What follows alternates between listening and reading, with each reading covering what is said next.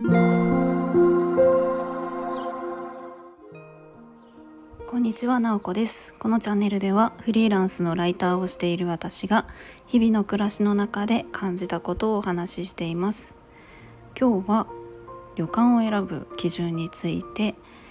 お話をしたいと思います。実は私昨日今日と、えー、仕事をお休みにして少し離れた場所まで移動して温泉休暇を取っています。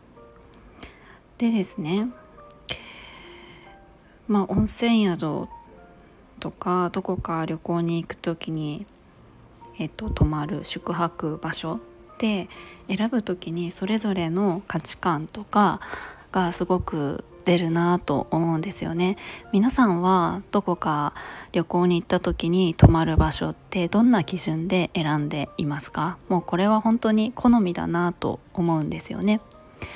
で私がまあ今回なんでこの話をしようと思ったかというとその選ぶ基準っていうのがちょっと変化したなと思ったんですね。っていうのも今までの私の基準はとにかく古いところが好き。こう明治とか大正に建てられてとかこう築100年のレトロなこう旅館みたいなちょっとこう歩いてるとこう廊下がミシミシ言うみたいなところがすごく好きであんまり新しいところは好きではないというかまあ選ばない感じだったんですね。で老舗の旅館とかレトロなところに泊まってうん、ゆっくりするっていうのが、まあ、温泉旅行だと多くってあとは、えーと、宿の規模も小さいもう10部屋ぐらいしかない温泉宿。こじんまりとした古い建物の温泉旅館がすごく好きで割とそういうところに泊まっていました。で今回、まあ、そういう風なところを選ぼうかなと思って、まあ、一つ、まあ、小さくて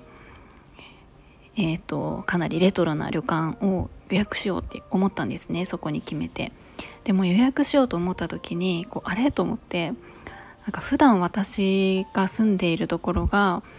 もう田舎の古民家に住んでいるのでもう住んでるとこは築92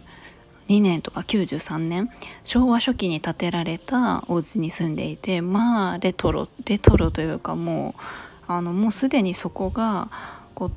私がいつも泊まりたいなと思うような旅館にすごく近いところに普段住んでるなと思ってしまったんですよね。だからわざわざいつもいるようなところと同じところに泊まるような感じになってしまってあだったら逆に新しいところにしようかなと思って今回はえっと半年前にえっと作られたお部屋、まあ、あの旅館自体はもう100年くらいの旅館なんですけど、まあ、たまにこうあの改築とか増築して新しいお部屋を作ったりとかってありますよね。でまあそんな旅館で結構あの規模も大きくって半年前に新しいちょっとこうモダンな部屋を作ったところに泊まりましたまあそれが本当に良かったですね。普段の私だったらこんな新しくって大きい旅館って選ばないんですけど普段の自分が暮らしているところと全然違うところみたいな感じの基準で選んでみたらすごく新鮮で最近本当に古いものに囲まれていたのでこうおしゃれなこうデザイナーズ物件みたいなお部屋に一泊泊まらせてもらえて本当になんだかちょっと日常から離れたような気持ちになりました皆さんはどんな基準でこう旅行の泊まる場所とかを選んでますか？あとは自分のこうライフステージとか暮らしにの変化によってもそういう自分の好みって変わってくるかもしれないですよね。はいということで今日は温泉宿の選ぶ基準についてお話をしました。今日も最後まで聞いていただきありがとうございます。もいもーい。